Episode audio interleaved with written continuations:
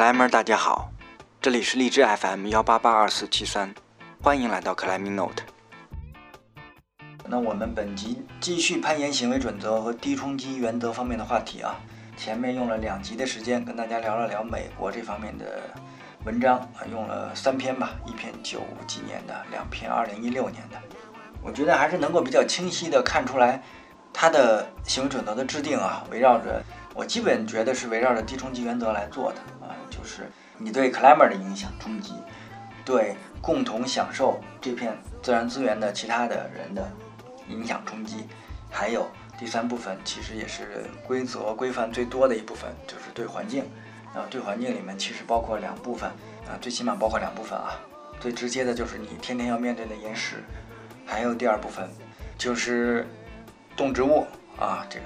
环境应该来说，看看过来啊，看下来以后觉得，美国那边实际是对环保这方面的要求是挺严格的。我觉得人家已经发展到另一个阶段了。那相比到国内，尤其是我们像我经常出没的白河，对这方面，我觉得还远远达不到那个阶段。我们目前，起码我自己觉得有些也不是很适用啊。最最简单，比方说这个岩壁下这些灌木的清理啊，那个有的小树啊，该清还是要清啊。这个东西说白了，你清完以后，这一年不去，第二年又就全长起来了，也涉及不到什么濒危啊这些东西。你从事这项运动，你要认识到清这个冲击是一定是会有的，但是你要做选择嘛，就是这样。总之吧，这个东西就是借鉴，然后。每个地方的 climber 能够引发大家的思考，然后你去选择决定采取什么样的原则，我觉得就够了。那我们本集呢，继续啊聊聊英国。呃，英国呢选了两篇文章，一篇是来自 BMC 的，另一篇来自叫苏格兰呃苏格兰那边的文章啊，其实也挺有意思啊。BMC 的全称叫 The British Mountaineering Council。呃，直译过来就是应该是英国攀岩协会、攀登协会啊这样一个组织，但是我查了一下啊，它的这个里面的那个自己的范围，首先它就是负责的是攀岩、登山、徒步、高山滑雪，还有竞技攀岩这几块儿，但是从地理位置上特别说了，人家只管英格兰跟威尔士。啊，我们都都知道叫 U，British，就是全称叫 UK 嘛，叫大不列颠及北爱尔兰联合王国，因为他们里他们里面这事儿太多啊。实际是包括四个啊，相对非常独立的英格兰、苏格兰、威尔士还有北爱尔兰。嗯，看来英格兰跟威尔士是矛盾比较少吧，但是苏格兰好像跟他们一直不太对付，所以。登协这事儿，人家苏格兰也有自己的，跟跟人这边不掺和，啊，我也是有一次跟一个去苏格兰留过学的一个姐们聊天，我才知道，嗯，最基本的他们连用的法系都不一样，就是法律的这个渊源都不一样。叫苏格兰居然用的是叫大陆法系，也就是罗马法系，我们中国也是啊，受大陆法系影响的。那英美呢，就是最流行的叫叫那个海洋法系，或者叫叫。判例法系吧，就是他们是最简简单。比方说，六十年代有一法官曾经判了一个类似的案子，定了一个决决定。你到了现在，你又碰到了类似的，你可以引用这个事儿。那好像这个大陆法系的国家就是不能这么干吧？是一定要是，就咱们那高院高高院老师要出一些叫司法解释，类似于这样东西，就是就是针对于那个法条没有规定。那么明确的地方，然后你要做出这样的解释，这样才能被法官所所引用吧？啊，当然我也不专业的啊，但是我其实就是对这种事情都挺有兴趣，反正我不知道的东西吧，都愿意了解了解。这是有一次跟一姐们聊天啊，就是，嗯，就是说岔了。我们再说到这个新出 BMC 这篇吧，BMC 实际上成立。四四年就成立了，然后这篇文章关于 ethics 就是行为准则的这篇文章是九九年三月三十日发表的，我也是在搜索引擎上随便搜了一下看到的啊。那这篇其实并不是一个那么系统的讲 ASIC 的文章。更重要的是，我觉得他强调的是攀岩行为总准则中比较重要的部分。然后这个两篇文章的链接啊，照例我们都会在 Climbing Note 这个微信公众号上做推推送的时候把链接发给大家。呃，我自己翻译的不准的、理解不到的地方，也欢迎来讨论啊。首先，这个攀岩准则中最严肃的一部分，当然是围绕着你对岩石的自然属性的改变。我们还是老说的这个早点这事儿，你把线路就变了，永久的破坏了线路原有的风格，你破坏了岩石这种，那就是肯定是不能被接受的。同时，重点重点，人家这篇文章其实提的是一个非常严重但是更复杂的啊关于打钉的问题。啊，这个打钉这个事儿，在美国的攀岩巡攀岩准则里面没有怎么提，很少啊。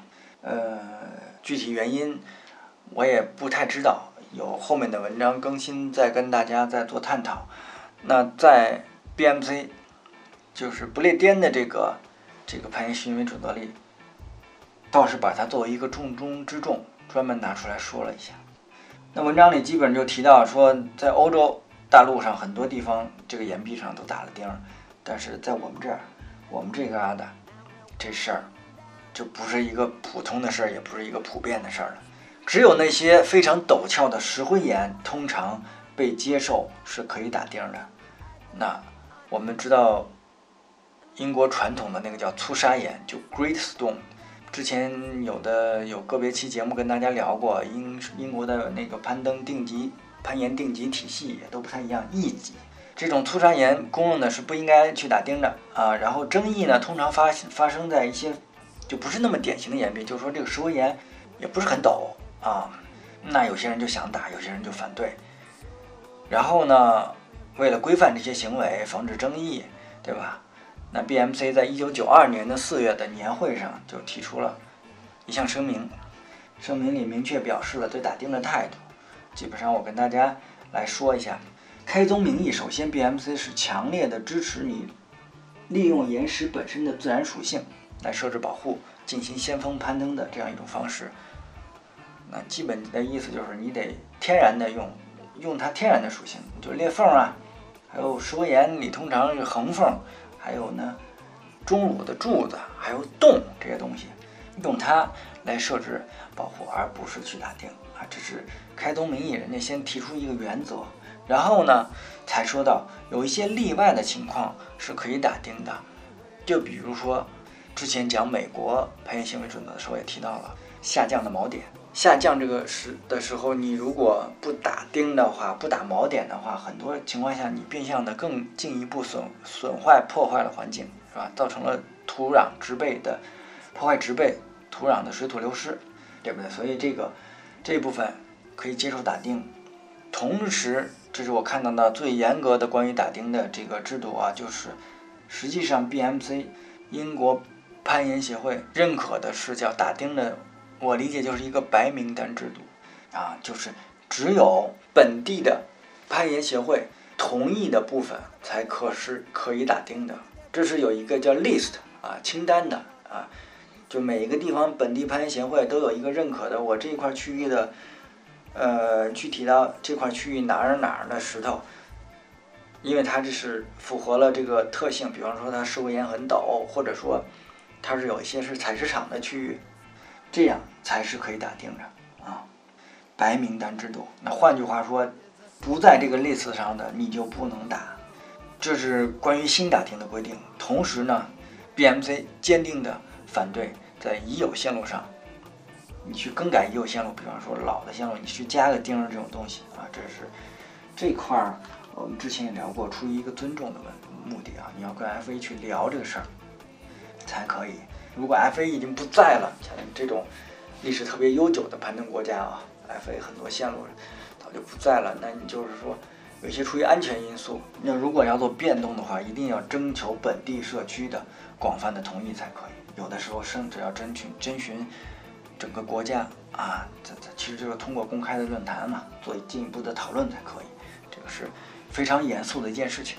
那我们说到历史这块儿，我们就稍微插一句啊，因为之前去年、今年都看到过攀关于现代攀岩运动起源的类似于这样的文章或者说话题。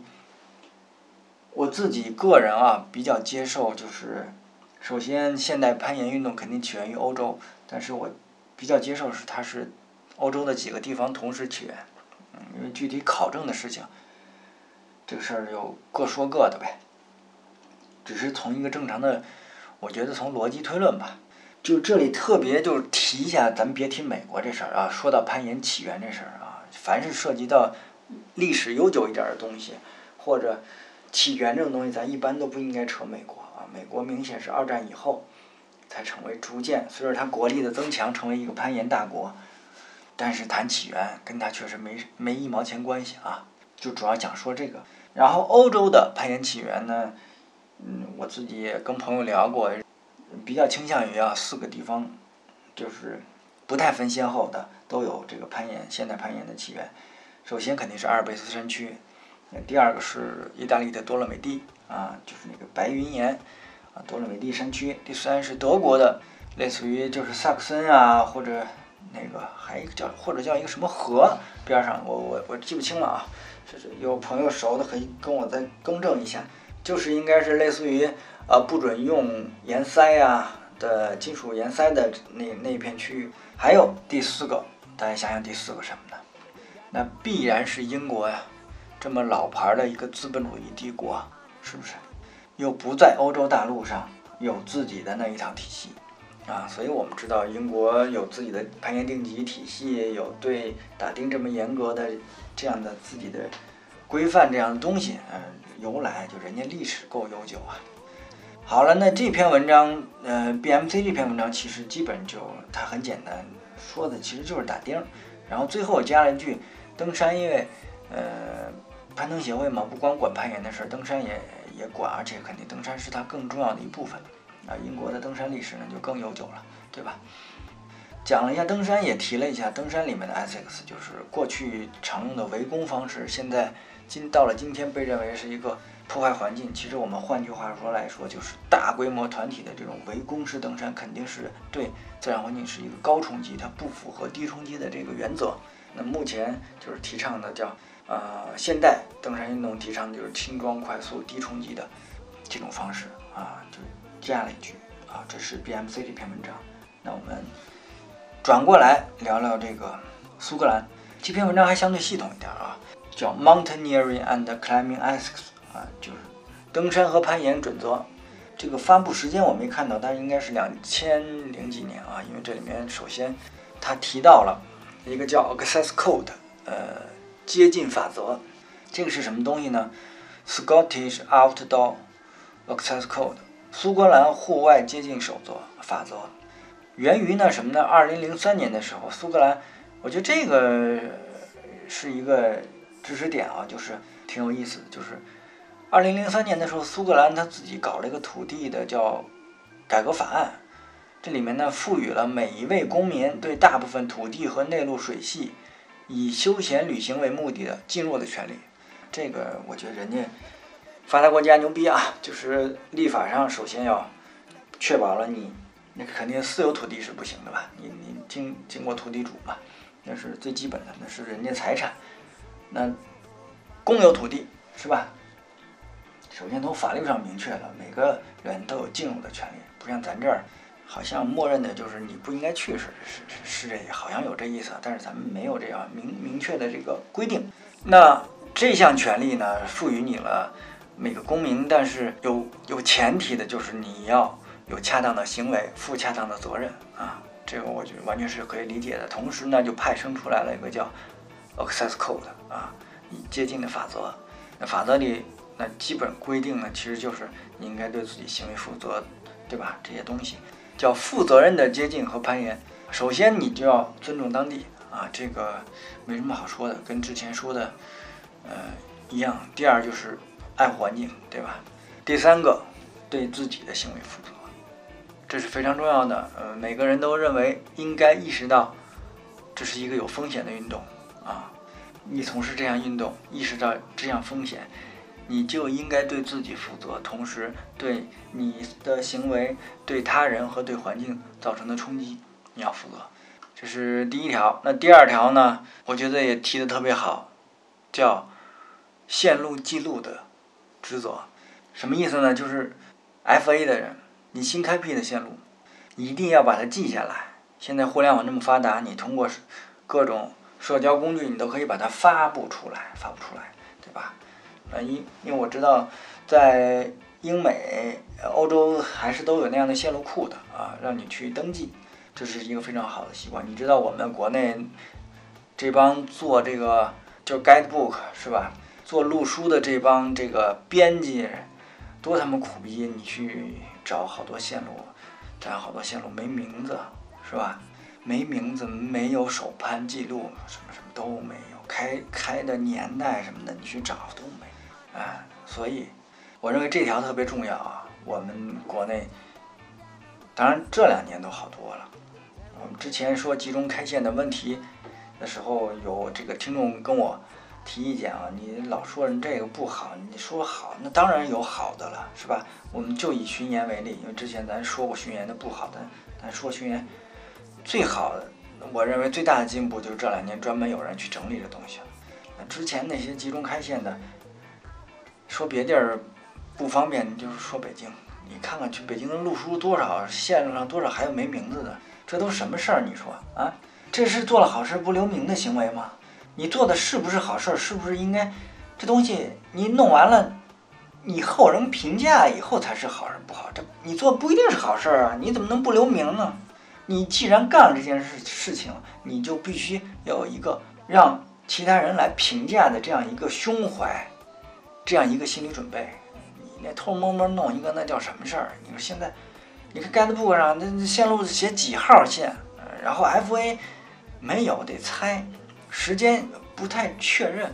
你说这事儿这什么呀？这是啊，我们就说到这儿了啊，就是说你苏格兰这个 Essex 里面特别提到了，专门把它列成了重要的一条啊，你要记录啊。那第三部分实际又特别强调了风险这部分啊，就是对行为负责，你要评估，不光评估你自己，你还要评估。你所用到的这个保护的设施，你这个那挂片是一定就安全的吗？你要评估它呀，对吧？那有的是锈了的，对不对？这个一定是，它是风险评估的一部分。嗯，包括我们说之前说你攀登爬一条线路，你要评估这条线路有没有潜在的危险，就是你冲坠的时候啊，这些都是都是这里面的内容。然后这个评估的东西啊，涉及就就挺多的啊，咱们不展开说。你你保护的条件，你石头的质量是吧，都是一问题。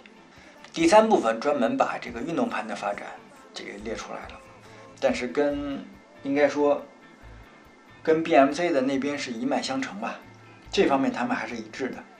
首先开宗明义的也是声明了，就是我们苏格兰的主流还是说不打钉，但是呢，就再往回找补一下，有些呃运动攀也是有地儿去发展的，对不对？啊，首先。呃，又又又又重要讲打钉这事儿了，是吧？对于这个已经开辟的线路上，你是不能再去打钉了，这个我们都知道了啊。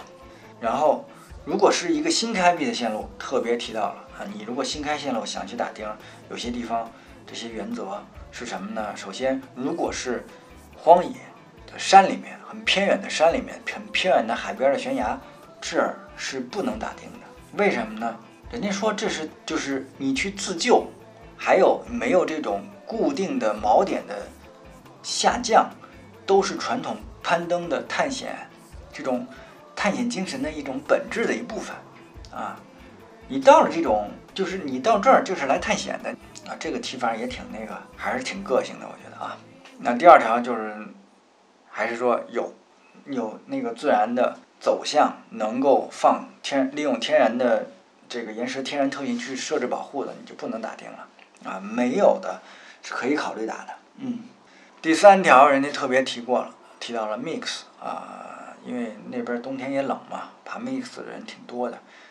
但是 mix 这个事儿你是不能例外的啊，也是要符合前面的规则，就是前面特别荒僻的地方，海边的这种荒野之地，你也是不能打的啊。然后，如果你要开发 mix 之前呢，还是要在社区里获得。这个普遍的同意才可以，啊，那基本上就是这样。然后最后一部分专门对暴食啊，因为暴食现在特特别流行了，越来越流行了，对暴食造成的影响，也做了一些叫准则的这样方面东西啊，这个倒是跟美国那边的大同小异了，重点都提倡了，你你爬完了，你尽量你是你要把那个粉印要刷掉啊，是吧？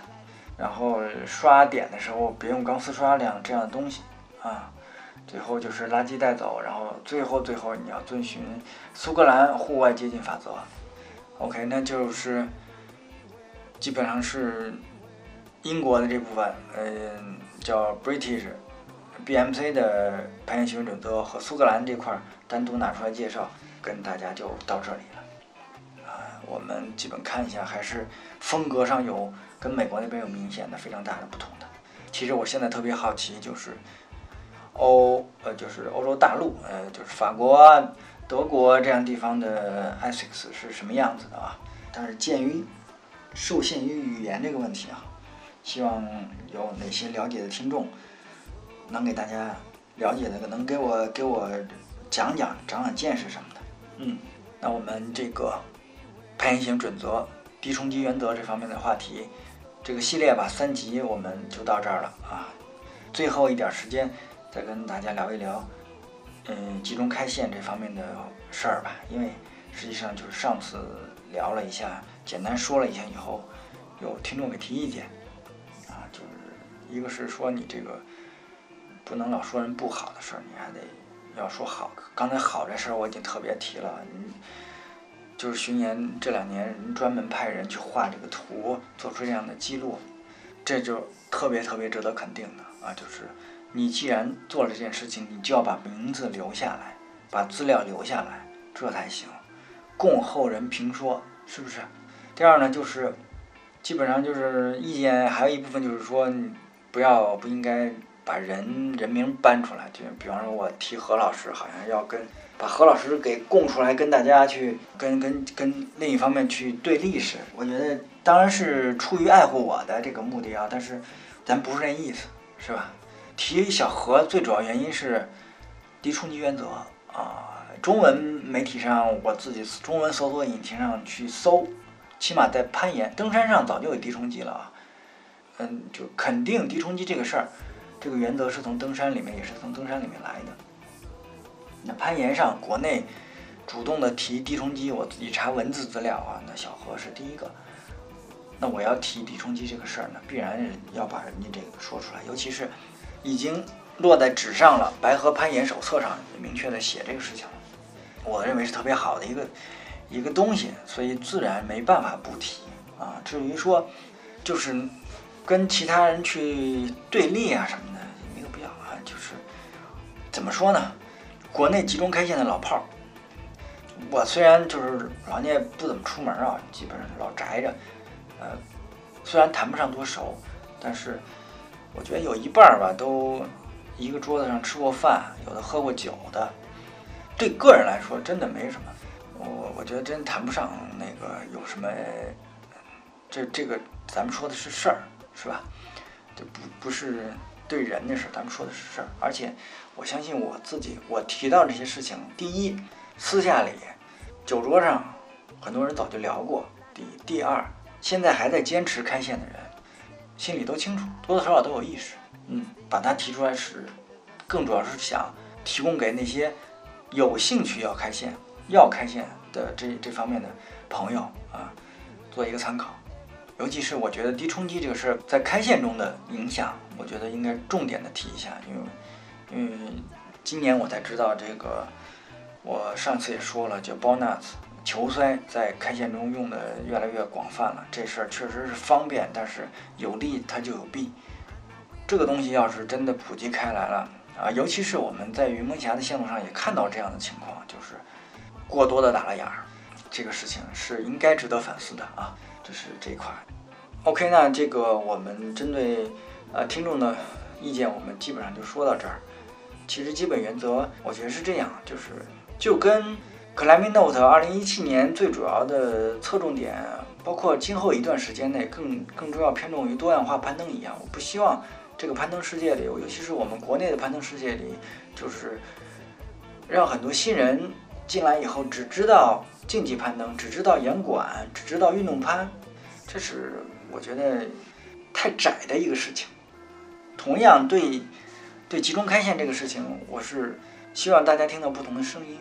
从老聂本身来说，我们老听众也能够看出来，就是我是对开线这件事情属于极端的一个保守派啊，我不太喜欢那个快速的开线这种方式。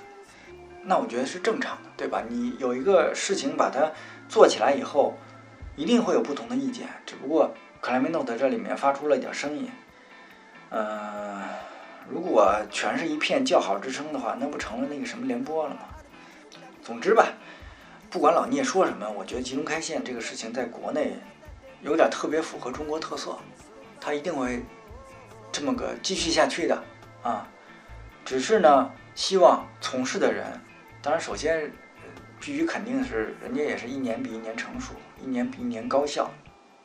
只是在这些成熟高效的同时，想想低冲击啊，因为你什么事情，你把它有一个指导原则放在前面的话。这事儿我觉得，他办起来的那个很多具体实施上，它的细则上可能就会有一些变化。OK，嗯，那本期节目基本就到这儿了。我们上上期节目也说了啊，这就是马上要年末了，该做总结的做总结，同时我们年末的那个去年我们听众许愿的那个记录啊，我目前正在整理整理出来跟大家放一放，给大家预预热，然后。寄语二零一八这个活动啊，我们近期就要开始，希望大家多多参与。OK，本期节目到此结束，谢谢大家，拜拜。away.